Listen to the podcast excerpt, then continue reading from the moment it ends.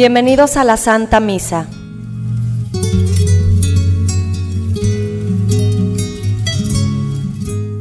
Buenas tardes, hermanos.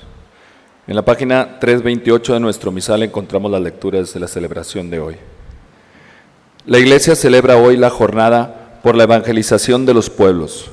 Domingo Mundial de las Misiones es un día de oración y de comunión. Dispongámonos a recibir al Señor y pidámosle nos regale un corazón misionero para que vayamos y compartamos la alegría del Evangelio a los que andan tristes y mostremos el rostro de Jesús a quienes aún no lo conocen.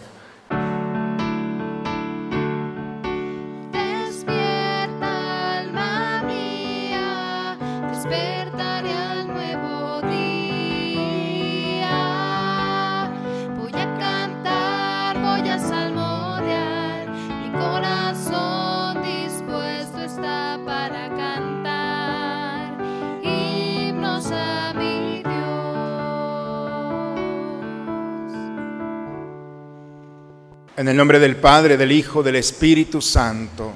El Señor esté con ustedes, hermanos. Buena tarde, hermanos, a todos. Vamos a disponernos en este momento al encuentro con el Señor. Os invito a presentarnos a Él en esta tarde, pedirle perdón al Señor por nuestros pecados.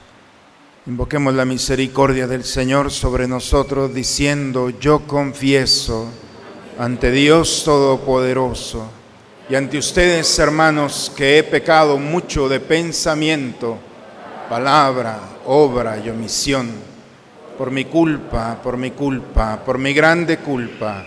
Por eso ruego a Santa María, siempre Virgen, a los ángeles, a los santos, y a ustedes, hermanos, que intercedan por mí ante Dios nuestro Señor. Por favor, inclinen un momento su cabeza. Dios Todopoderoso tenga misericordia de nosotros, perdone todos nuestros pecados y nos lleve un día a gozar de la vida eterna.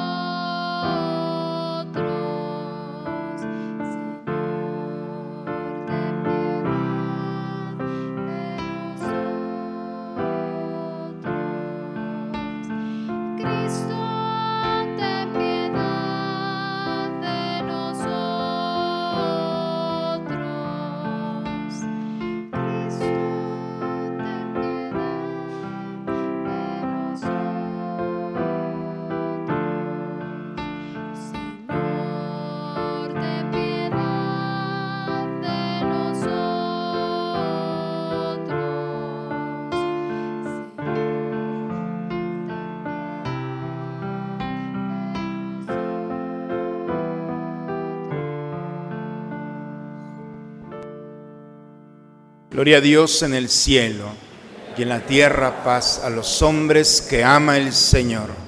Por tu inmensa gloria te alabamos, te bendecimos, te adoramos, te glorificamos. Te damos gracias, Señor Dios, Rey celestial, Dios Padre Todopoderoso, Señor Hijo único Jesucristo, Señor Dios, Cordero de Dios, Hijo del Padre Tú que quitas el pecado del mundo, ten piedad de nosotros. Tú que quitas el pecado del mundo, atiende a nuestra súplica.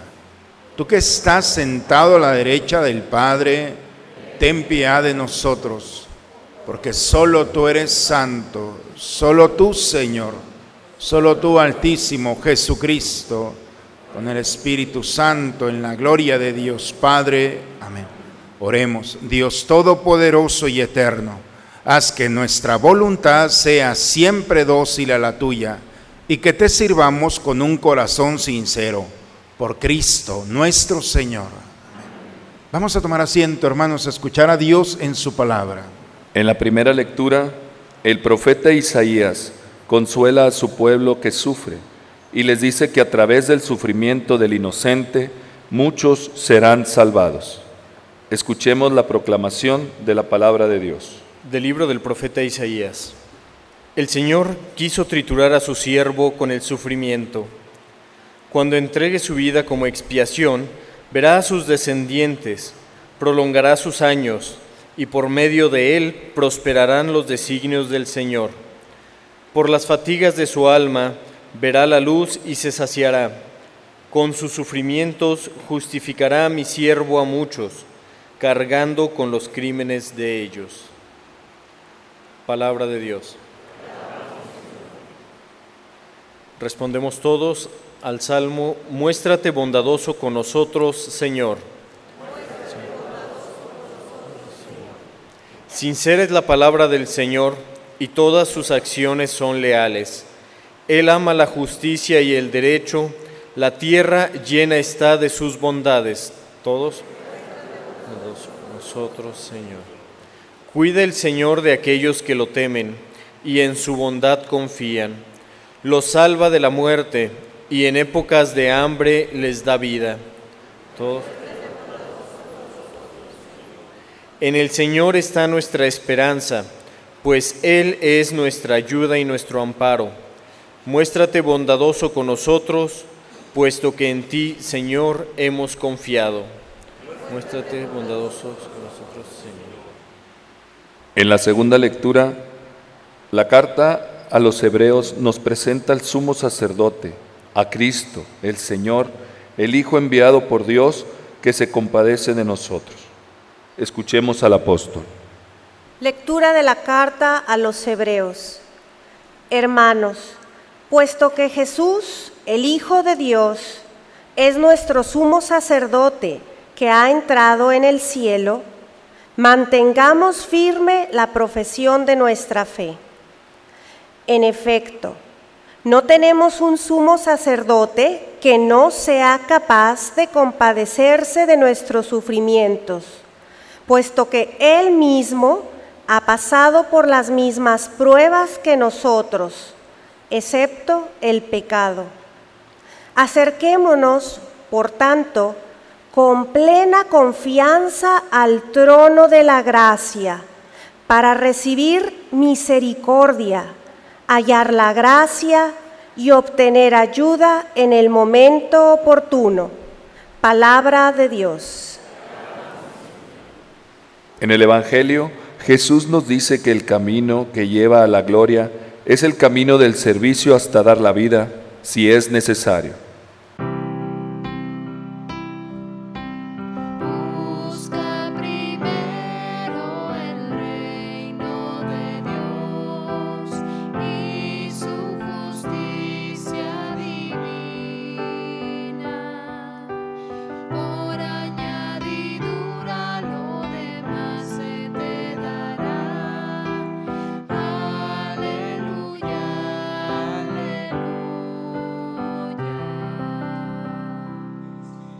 Jesucristo vino a servir y a dar su vida por la salvación de todos.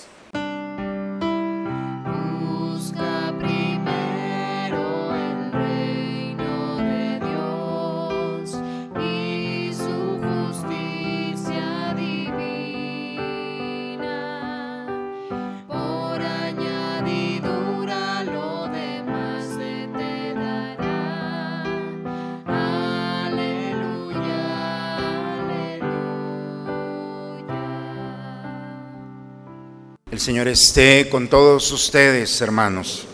Proclamación del Santo Evangelio según San Marcos. En aquel tiempo se acercaron a Jesús Santiago y Juan, los hijos de Zebedeo, y le dijeron, Maestro, queremos que nos concedas lo que vamos a pedirte.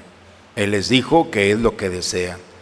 Le respondieron, concede que nos sentemos uno a tu derecha y otro a tu izquierda cuando estés en tu gloria. Jesús le replicó, no saben lo que piden.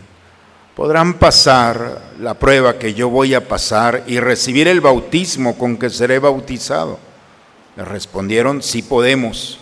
Y Jesús les dijo, ciertamente pasarán la prueba que yo voy a pasar y recibirán el bautismo con que yo seré bautizado.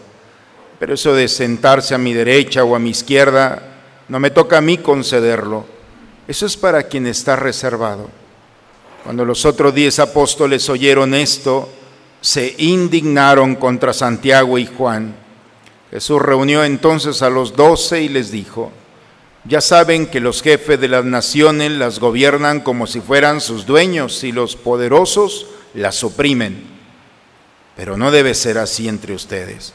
Al contrario, el que quiera ser grande entre ustedes, que sea su servidor. Y el que quiera ser el primero, que sea el esclavo de todos. Así como el Hijo del Hombre, que no ha venido a que lo sirvan, sino a servir y a dar su vida por la redención de todos. Palabra del Señor. Mi abuela decía cuando tomaba agua, gracias por la sed y gracias por el agua. No sé si las abuelitas todavía sacan esos dichos, quién sabe dónde, pero son muy sabios porque mi abuela decía, hijo, ¿qué sería? con esta sed y no tener agua. El agua nos refresca. Lo interesante no es tener sed, sino que vale la pena cuando tenemos cómo eh, solventarla, cómo ayudarnos. La vida, hermanos, es así.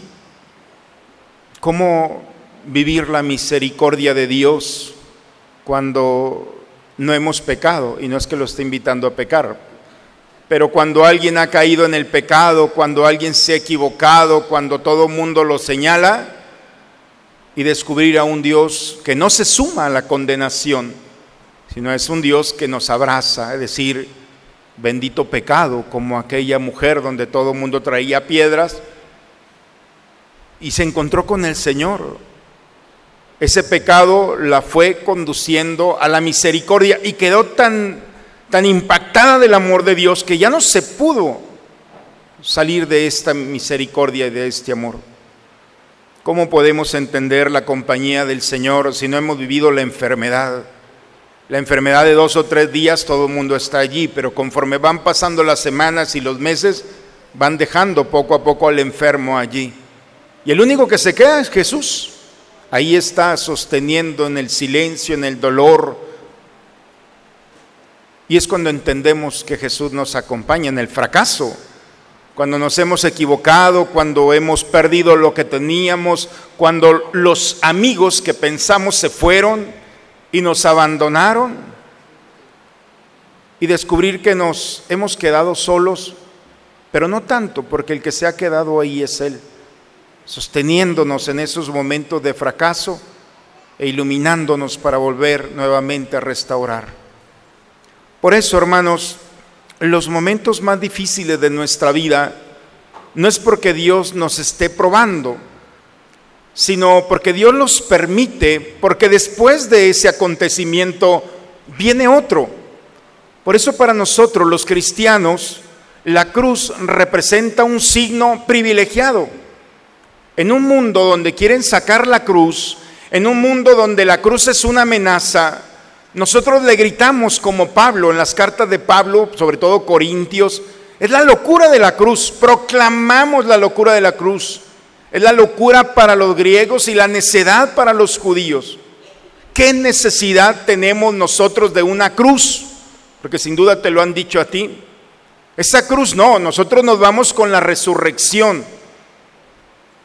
Pero si se fijan, simplemente el Via Crucis que tenemos, la última estación no es la cruz. La última estación es la resurrección. Pero no entenderíamos la resurrección sin la cruz. No sé si me explico. No entenderíamos la sed sin el agua. No entenderíamos el dolor sin la delicadeza y la presencia de Dios. Una cruz sola, hermanos, es trágico, es la muerte, es lo que no alcanzan a ver. Una cruz sola representa la crucifixión, representa lo peor de la humanidad. Los romanos tomaron el signo de la cruz de los sirios y era la peor, es colgar al maldito y era tan maldito que no tenía que pisar la tierra, su cuerpo tenía que estar elevado, ni la dignidad de pisar la propia tierra donde su madre lo había dado en vida. Nosotros le ponemos, lo cubrimos, pero la crucifixión era desnudo total. Era la vergüenza, lo peor de la humanidad. Y en el peor momento de un hombre brota lo mejor de un hombre. cuando a los pies de la cruz están aquellos con lanzas, con gritos, con injurias. Si a muchos ha salvado, bájate. ¿Cuántas cosas no le gritaron? Y en el momento de la cruz empieza la resurrección. Porque los signos de la resurrección no solamente es resucitar, es tener vida. En la cruz vemos ya la resurrección, la muerte que son las consecuencias del pecado y la resurrección que es la experiencia de la vida. Hoy estarás conmigo en el paraíso. Jesús no necesitó morir para resucitar. Jesús enfrentó la muerte y las consecuencias de la muerte, del pecado, de la injuria y de aquellos que no entendieron, que se quedaron con la estación de la cruz como una amenaza. Pero en la cruz brota lo mejor. Hoy estarás conmigo en el paraíso, le dice al ladrón arrepentido. Perdónalos porque no saben lo que hacen. Mujer, ahí está tu hijo. Hijo, ahí está tu madre. Jesús, hermanos, no tenía nada que dar. En esos momentos estaba desnudo, estaba clavado. No tenía nada que dar. Sus manos no podían darnos algo. Pero tenía mucho que ofrecer. Hay una gran diferencia entre dar y ofrecer. Nosotros nos podemos justificar, no tengo nada que dar bien, pero sí tienes mucho que ofrecer. Y el momento de la cruz es el momento privilegiado para darte cuenta que la grandeza de un hombre no solamente está en dar, porque eso lo puede hacer cualquiera. Esta persona es muy buena porque da, es muy generoso porque da y no cree en Dios. Qué bueno. Pero aquí no venimos nosotros a dar solamente venimos a ofrecer. Y ofrecer en la cruz es el momento de resucitar.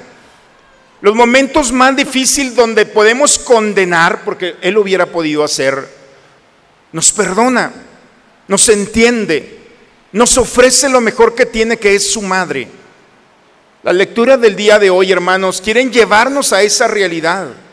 La realidad que en el peor momento de tu vida o buscas un culpable para justificar esa situación, o te enojas con Dios, hay mucha gente ya enojada con Dios, te tienes que formar en la fila, o te enojas con alguien o contigo mismo, o simplemente el peor momento de tu vida, te subes a la cruz.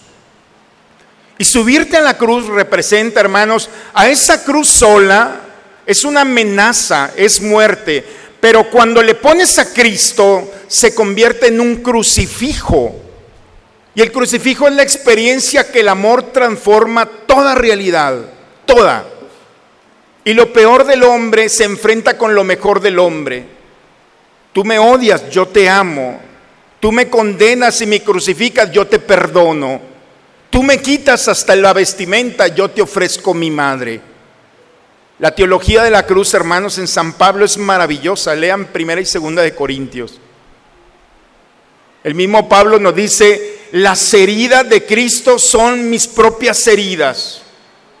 Porque Pablo entiende que aún en el momento de la cruz no es la última estación. Y cualquier realidad que estemos viviendo, por difícil, esa es la cruz, no la podemos negar. Creas o no creas en Dios, vas a sufrir. Lamentablemente así es. Tarde o temprano. Va a haber fracasos, va a haber soledad y va a haber traición. Esa es la humanidad, estamos hechos de tierra. Y en esos momentos o lo niegas o trata de negarlo, pero la frustración estará allí. Esa realidad es la cruz propicia para recibir a Cristo. Y cuando le ponemos a Cristo a nuestra vida, entonces podemos pasar a la siguiente estación, que es la resurrección. Hay dos cosas que son eternas, ¿eh? la condenación y la salvación. Nuestros problemas no son eternos. Así empezaron, así van a terminar. Y lo que un día se cayó completamente se va a volver a levantar. No sé si les ha pasado a ustedes que todo iba muy bien, te duermes y al siguiente día todo se cae. Es que pasó. Todo se vino abajo. Se desencadenó yo no sé qué cosa, se rasgó, pero tranquilo, tranquila. Así como se cayó, se vuelve a levantar. Pensaron que la última estación era la cruz y la muerte. No. ¿Qué día, hermanos, fue la última cena? ¿Se acuerdan? ¿Fue el jueves? Sí, tiene razón. Son los datos históricos que tenemos. ¿Qué día fue la crucifixión? ¿El viernes? ¿Qué día fue la resurrección? ¿Qué día es el más importante para nosotros? ¿Nos quedamos en el sacrificio en la cruz? No nos quedamos ni en el sacrificio ni en una comidona. Los cristianos nos quedamos con la resurrección, con la victoria de Cristo ante cualquier realidad. Por eso nos reunimos. Porque nos están diciendo que nosotros nos agarramos de la cruz. Espérate. El mejor día para nosotros es el domingo. No nos quedamos el viernes. Pero si para llegar al domingo tenemos que pasar por el viernes, bendito viernes. Pero nosotros nos aferramos a la victoria de Cristo sobre toda realidad. ¿Queda claro? Porque a veces nos andamos quejando, diciéndole a Dios, se olvidó de mí, me está condenando, no le importo, no lo siento, yo ya me quedé aquí. No entiende que eso que estás viviendo en el dolor de tu interior no tiene la última palabra. A esa realidad ponle a Cristo, a esa cruz, preséntasela al Señor.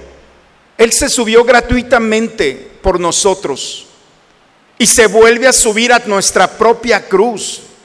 Él nos invita a seguirlo. Y entonces es cuando nosotros podemos entender que esto que estamos viviendo es nuestro mejor momento. Tu dolor ante la pérdida de tu ser querido. ¿Cómo no? Es tu esposo, lo amaste. Y aquí estás. Y yo sé que va a ser muy difícil vivir, caminar sin Él. Sola va a ser muy difícil o solo. Pero si le pones a Cristo a ese dolor, entonces vas a entender el consuelo y la paz. Perdiste tu trabajo, la situación no está para menos, la realidad en tu casa. ¿Quién puede hacer y restaurar todo esto? ¿En qué momento? ¿O sigues enojado, lamentándote, quejándote y culpando a todo mundo? ¿O te decides a ponerle a Dios, a Cristo en esa cruz? y dejas de ser una amenaza para los demás y te conviertes en un signo de victoria, de resurrección, de vida. La lectura, todo esto es la introducción, ¿eh? Pero la lectura del día de hoy es una pincelada maravillosa. El Señor quiso triturar a su siervo con el sufrimiento cuando entregue su vida como expiación Ex significa sacar y piar viene de piedad, de pío, de santo. La expiación es cuando Dios entra en nuestra vida y saca de adentro lo mejor que tenemos, la piedad, la santidad. Hermanos, cuando todo tenemos, muchas veces vamos olvidando a Dios.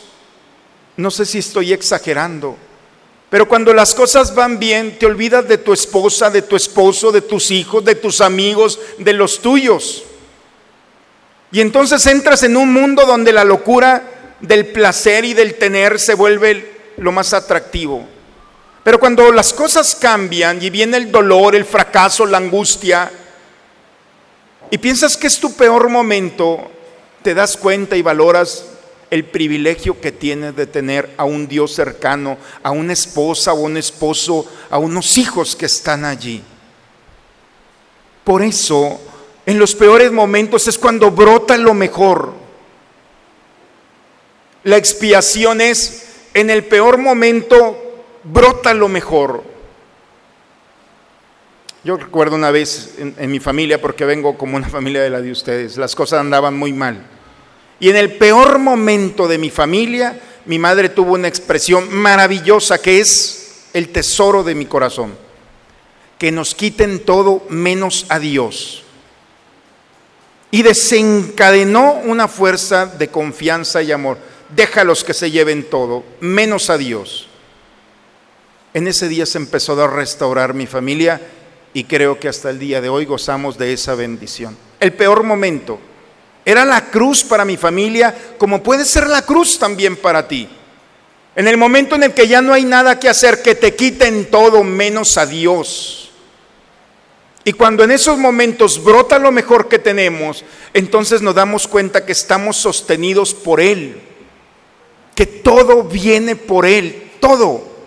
Viene el consuelo, viene el amor, viene su misericordia.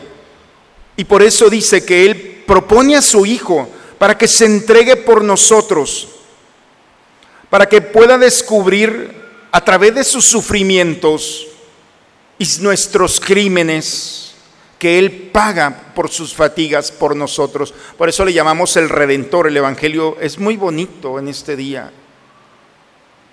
Se acerca Santiago y Juan. Jesús, queremos que nos concedas algo. Sí, claro, díganme, Queremos sentarnos uno a tu derecha y uno a tu izquierda cuando estés en tu gloria, en tu poder.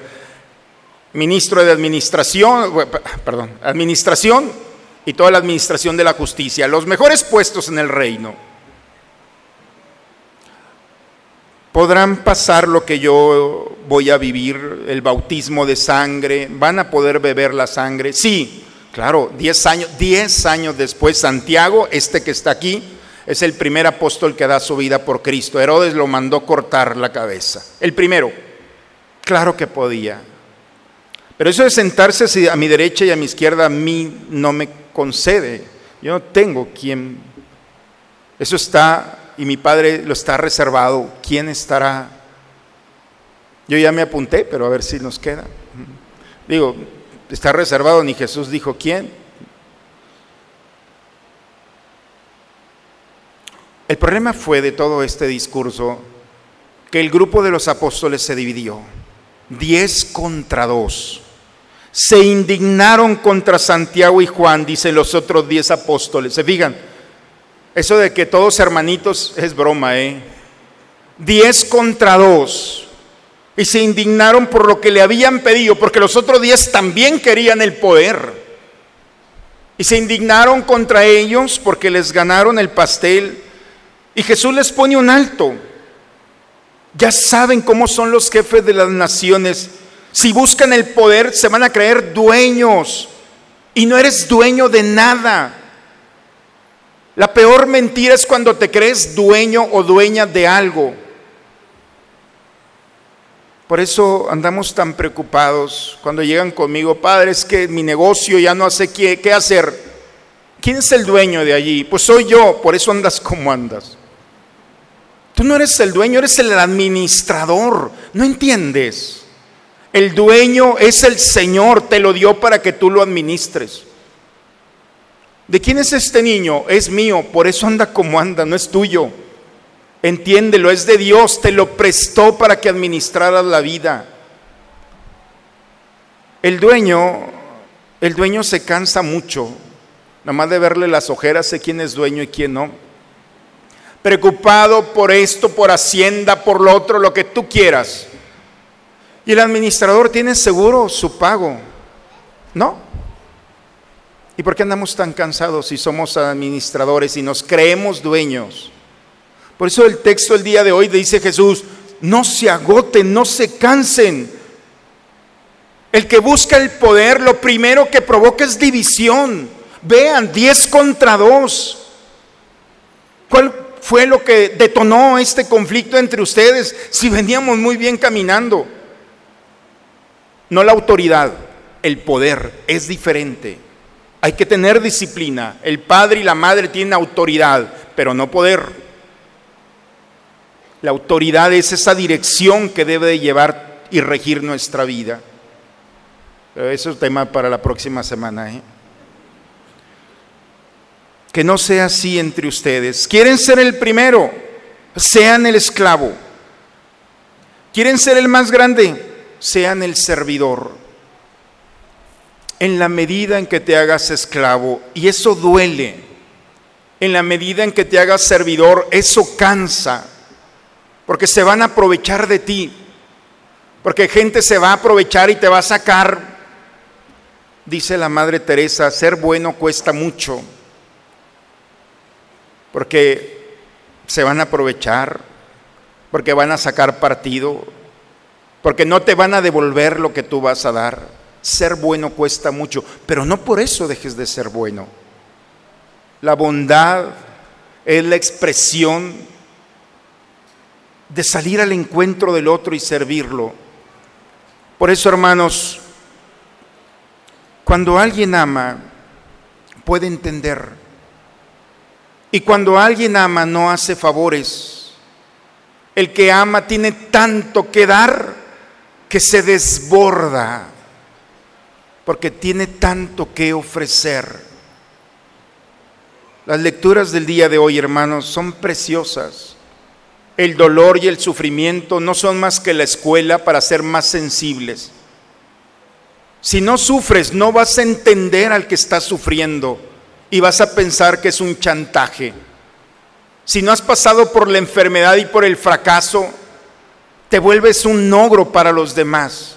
¿Cuánta gente ha llegado a niveles en una empresa sin que les cueste nada y son duros para aquellos que les ha costado la vida?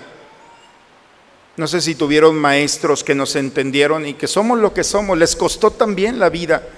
Y cuando a alguien le cuesta, entiende al otro pues, y ofrece palabras, gestos y actitudes para ayudar en el caminar.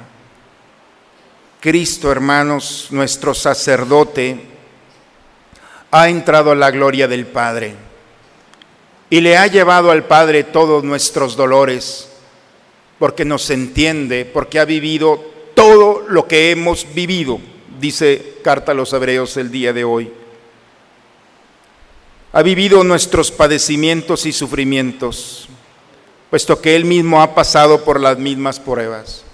Fuiste traicionado o traicionada, Él también. Fuiste abandonado, Él también. Sufriste o estás pasando, Él también. Y Él lleva todo. ¿Qué cosa no hemos vivido que Él no lo haya vivido? Y cuando entra el Padre, el Padre puede entender lo que estamos viviendo a través de Jesucristo, nuestro sumo y eterno sacerdote. Por eso eso de que Dios no me entiende es otra estrategia mentirosa del demonio. Dios nos entiende y sabe lo que necesitamos. Termino, hermanos. La palabra del día de hoy nos invita a descubrir que podemos estar viviendo en la cruz. Bendita cruz si tiene a Cristo. Ponle a Cristo en tu vida y deja que el siguiente paso de la resurrección no sea más que tener vida para que puedas entender, comprender y ayudar a aquel que está todavía viviendo en el momento de la cruz. No sé si me explico. Por eso, hermanos, si bien momentos difíciles, ponte de rodillas. Hay cosas que tú no vas a solucionar, no están en tus manos. Pero lo que nosotros no podemos hacer, sabemos que Él sí. Y entiende nuestra vida y nuestra historia. Pero cuando actúa en favor nuestro, es para ayudarte a ti, es para levantarte nuevamente y que tengas la capacidad de levantar al otro que ha caído en las mismas realidades que quizá tú has vivido. Yo, hermanos, he escuchado palabras preciosas de una mujer que ha perdido a su hijo, consolando a otra madre que ha perdido a su hijo. ¿Dónde aprendió esto? En el camino del dolor. Palabras que brotan del corazón y consuelan a otra madre que está pasando. ¿Cuántos hermanos al vivir el fracaso Podemos entender a un amigo, un vecino, un compadre, no te preocupes, yo pasé por lo mismo.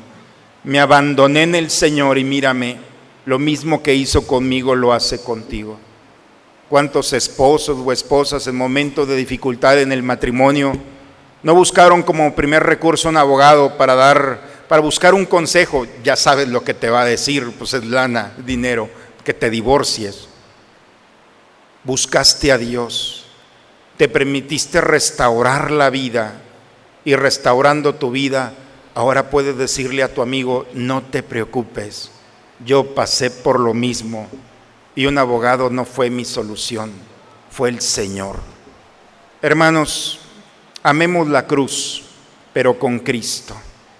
Y si vives con la cruz sin Cristo, ya basta, Demasiado daño te has hecho y has lastimado a los demás. Ya fue suficiente. Cristo nuestro Señor ha sufrido para entendernos, pero no entiende a quien quiere seguir sufriendo toda su vida. La cruz no es la última estación, es un camino a la resurrección. Quítate ya tu máscara de víctima y tu vestimenta de pobreza y de tristeza. Ya no te quedan, no te puedes presentar así delante de Dios. Deja que Dios actúe en tu vida, te restaure, porque hay mucha gente que depende de ti y te está esperando y quiere verte bien. Lo mismo que Dios ha hecho, lo sigue haciendo y lo seguirá haciendo si nosotros lo invitamos a nuestra historia personal. En el nombre del Padre, del Hijo y del Espíritu Santo. Vamos a ponernos de pie, hermanos. Renovemos nuestra fe. ¿Creen ustedes en Dios Padre que ha creado el cielo y la tierra?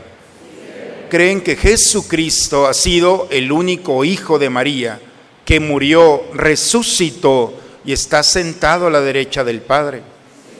¿Creen ustedes en el Espíritu Santo? ¿Creen que los santos interceden por nosotros y que después de esta vida nos espera la vida eterna? Entonces levantemos nuestra mano y digamos, esta es nuestra fe. Es la fe de nuestra iglesia que nos alegramos de profesar. En Jesucristo nuestro Señor. Amén. Bien, hermanos, vamos a preparar este altar para que la sangre y el cuerpo del Señor nos alimenten para seguir caminando. Vamos a recibir las ofrendas del altar junto con el canto del ofertorio.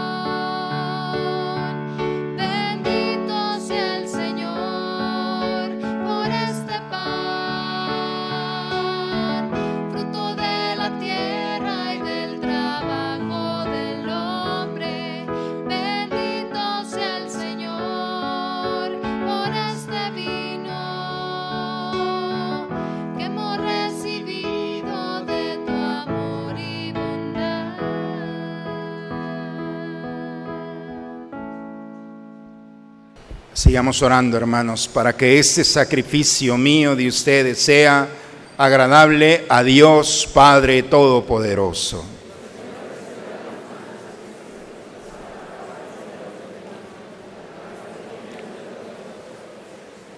Concédenos, Señor, el don de poder servir con libertad de espíritu, para que por la acción purificadora de tu gracia, los mismos misterios que celebramos nos limpien de toda culpa por Cristo nuestro Señor.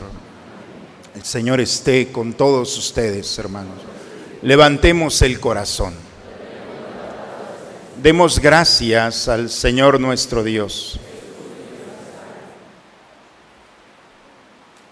Padre, es justo darte gracias siempre, en todo lugar, Dios Todopoderoso porque tú has creado el universo con todo cuanto contiene. has determinado el ciclo de las estaciones, has creado al hombre a tu imagen y semejanza, nos has hecho dueños de un mundo portentoso, para que en tu nombre domináramos la creación entera y al contemplar las obras de tus manos, en todo momento te alabáramos. Por eso nos unimos a los ángeles y a los santos para cantar con ellos el himno de tu gloria.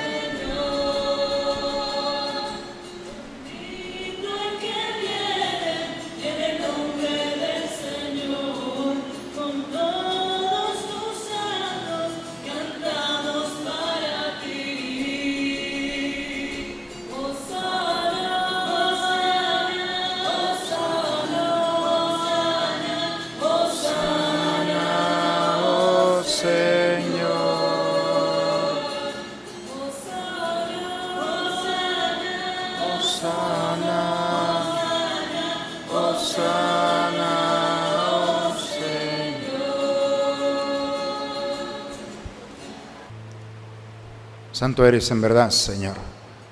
Tú eres la fuente de toda santidad.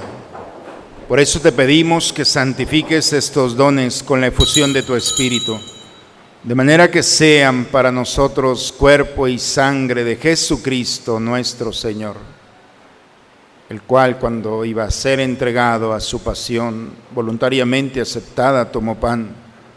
Dándote gracias, lo partió y lo dio a sus discípulos, diciendo, Tomen y coman todos de él, porque esto es mi cuerpo que será entregado por ustedes.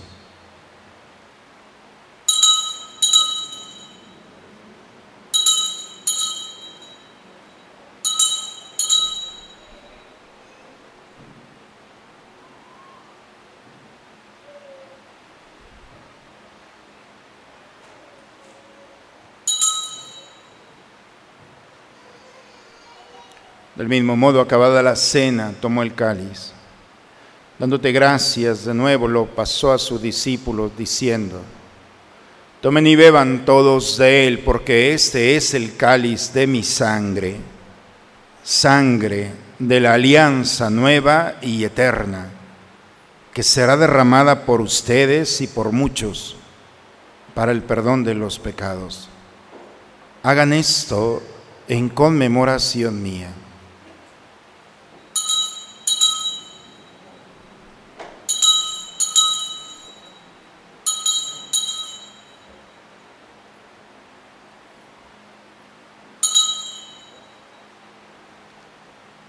La primera parte, hermanos, de nuestra Eucaristía ha sido la palabra y tiene la intención de preparar nuestros corazones.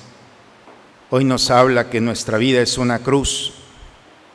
Cristo está en este altar, su cuerpo y su sangre. Es un buen momento para integrarlo a nuestra vida, a nuestros dolores, a nuestras alegrías, a nuestra historia personal. Aquí está Cristo él es el misterio de nuestra fe. Anunciamos tu muerte, proclamamos tu resurrección.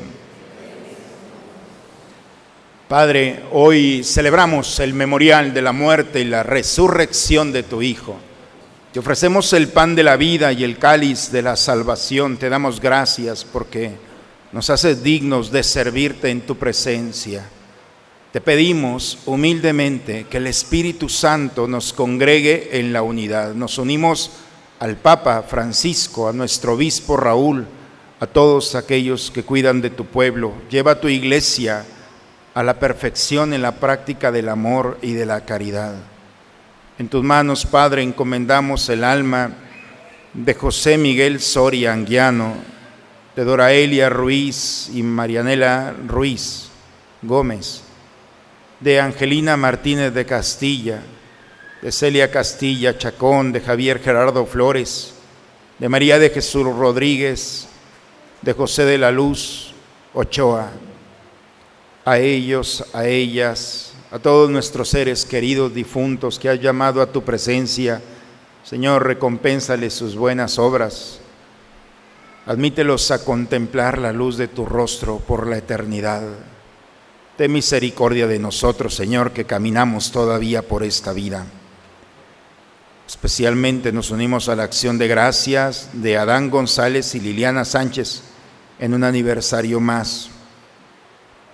De Jesús Arturo González, de Ana Lilia Valdés, de José Antonio Chávez, por cada uno de nosotros, Señor. Tú sabes lo que estamos viviendo.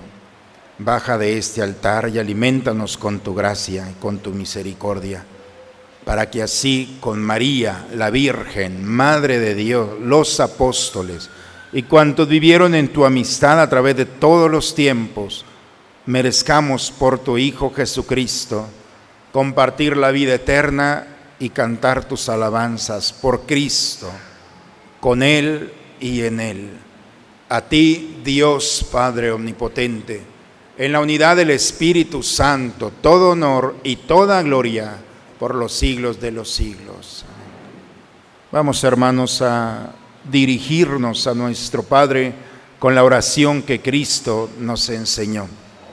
Padre nuestro, que estás en el cielo, santificado sea tu nombre, venga a nosotros tu reino, hágase tu voluntad en la tierra como en el cielo. Danos hoy nuestro pan de cada día, perdona nuestras ofensas, como también nosotros perdonamos a los que nos ofenden. No nos dejes caer en la tentación. Señor Jesucristo, que dijiste a tus apóstoles, la paz les dejo, mi paz les doy. Señor, no tengas en cuenta nuestros pecados, ve la fe de tu iglesia y conforme a tu palabra concédele la paz y la unidad. Tú que vives y reinas por los siglos de los siglos. La paz del Señor esté siempre con todos ustedes, hermanos. Esta paz que brota del Señor, Vamos a recibirla, es para nosotros, a gozarnos en ella y a compartirla con aquel que está a nuestro lado. Nos damos un signo de paz, hermanos.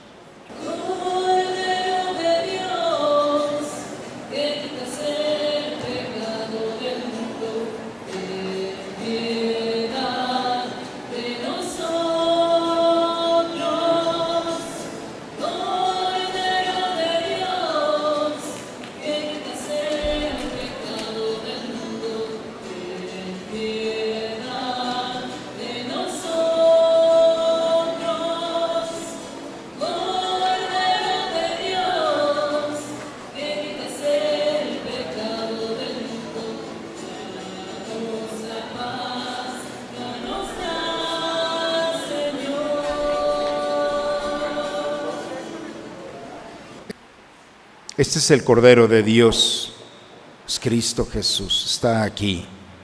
Ha venido a quitar el pecado del mundo. Dichosos nosotros los invitados a la cena del Señor. Casa.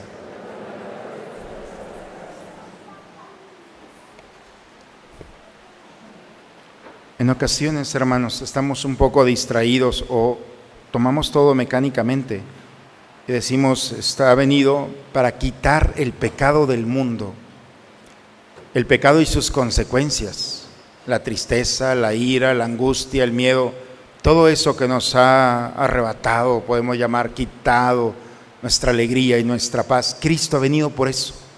Cuando recibimos al Señor es ponerle un alto al pecado y aun cuando dudemos, permitirnos vivir una historia nueva. Por eso la comunión es tan importante, permitir que Cristo esté en nosotros, en nuestra historia. Es la manera de crucificarlo, podemos llamarlo, o crucificarnos con Él en este misterio de amor. Por eso ojalá que el día de hoy recibamos al Señor y lo pongamos en esta cruz que solamente tú sabes en qué consiste.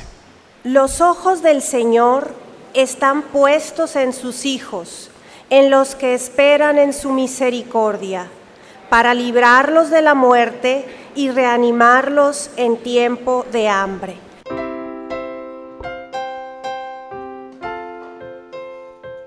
Los que gusten ponerse de rodillas.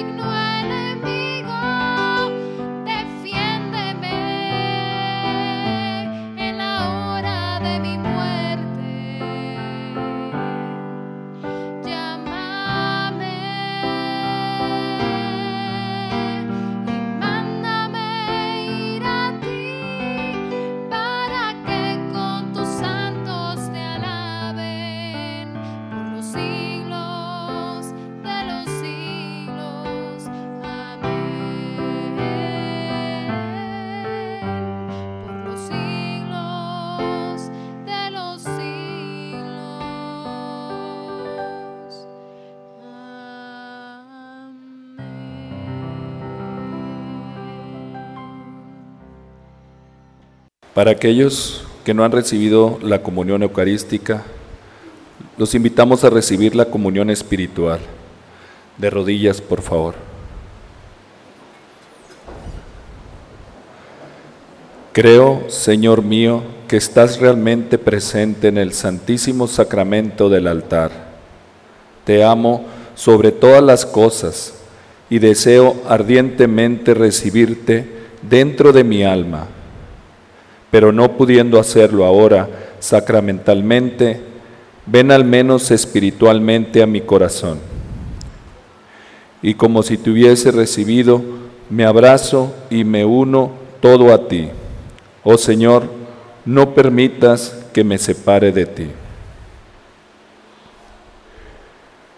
Señor, me pongo en tus manos. Haz de mí lo que quieras, sea lo que sea, te doy las gracias. Estoy dispuesto a todo, lo acepto todo, con tal de que tu voluntad se cumpla en mí y en todas tus criaturas. No deseo nada más, Padre. Te encomiendo mi alma, te la entrego con todo el amor de que soy capaz, porque te amo y necesito darme, ponerme en tus manos sin medida, con una infinita confianza, porque tú eres mi Padre. Oremos, hermanos, vamos a prepararnos a llevar este momento a aquellos que nos esperan. Te rogamos, Señor, que la frecuente recepción de estos dones celestiales produzca fruto en nosotros y nos ayude a aprovechar los bienes temporales y alcanzar con sabiduría los eternos por Cristo nuestro Señor.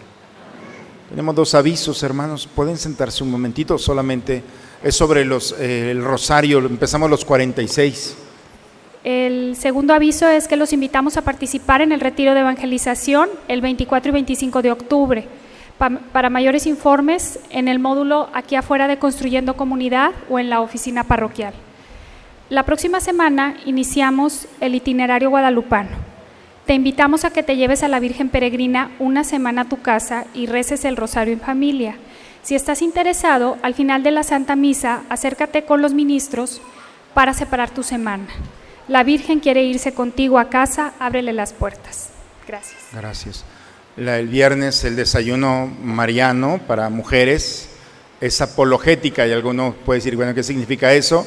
Significa resolver preguntas que cuestionan a María como virgen, como madre, como compañera y como apóstol. Entonces es conocerla para que dar respuestas a tantas preguntas que hay. Si ella no contesta, bueno, cuidar a nuestra mamá, pero con, la- con el magisterio, con la escritura, con razones, no como aquel señor, no sé si les he platicado, de aquel que tocaron la puerta y sale y le dice a su mujer, ahí están los hermanos, no sé qué, y, pero le dice, no te preocupes mujer, yo, yo voy a salir a hablar con ellos. La mujer se quedó, nunca venía a misa, nada, sale a la puerta le dice, a ver, ¿cuál es el problema? No, es que queremos. Y entre las preguntas que le hacen es, bueno, ¿y ustedes por qué tienen a la Virgen y tienen muchas vírgenes? Y dice, no, nosotros tenemos solamente una y todas las demás son las primas. Entonces estaba llena de primas, le dijo, mejor no le ayudes tanto. Entonces, si hay que hablar, hay que hablar conociendo lo que vivimos. Entonces, el viernes es eso y el retiro de evangelización, hermanos.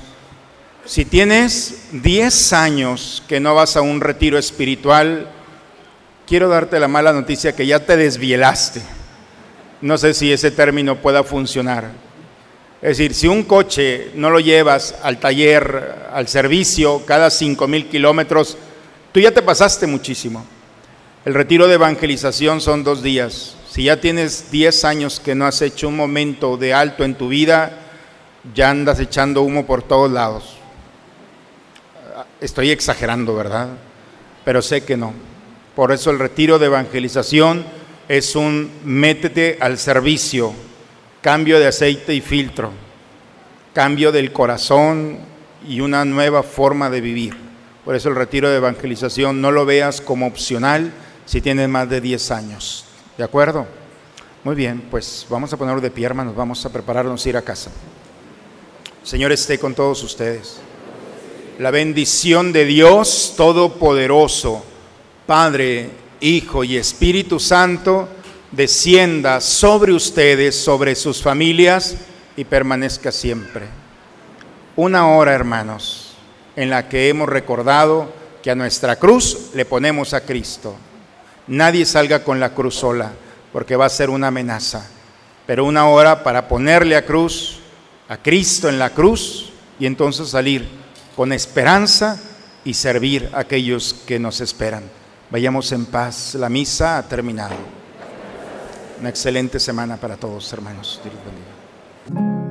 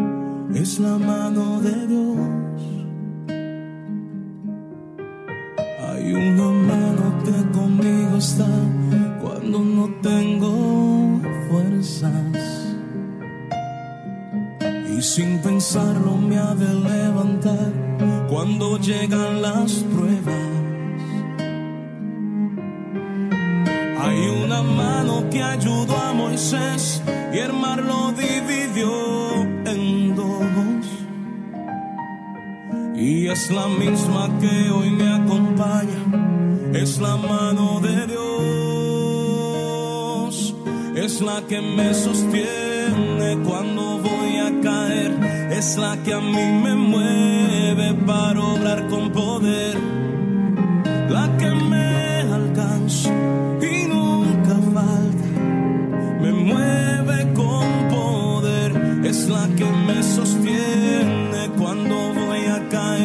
Caer, es la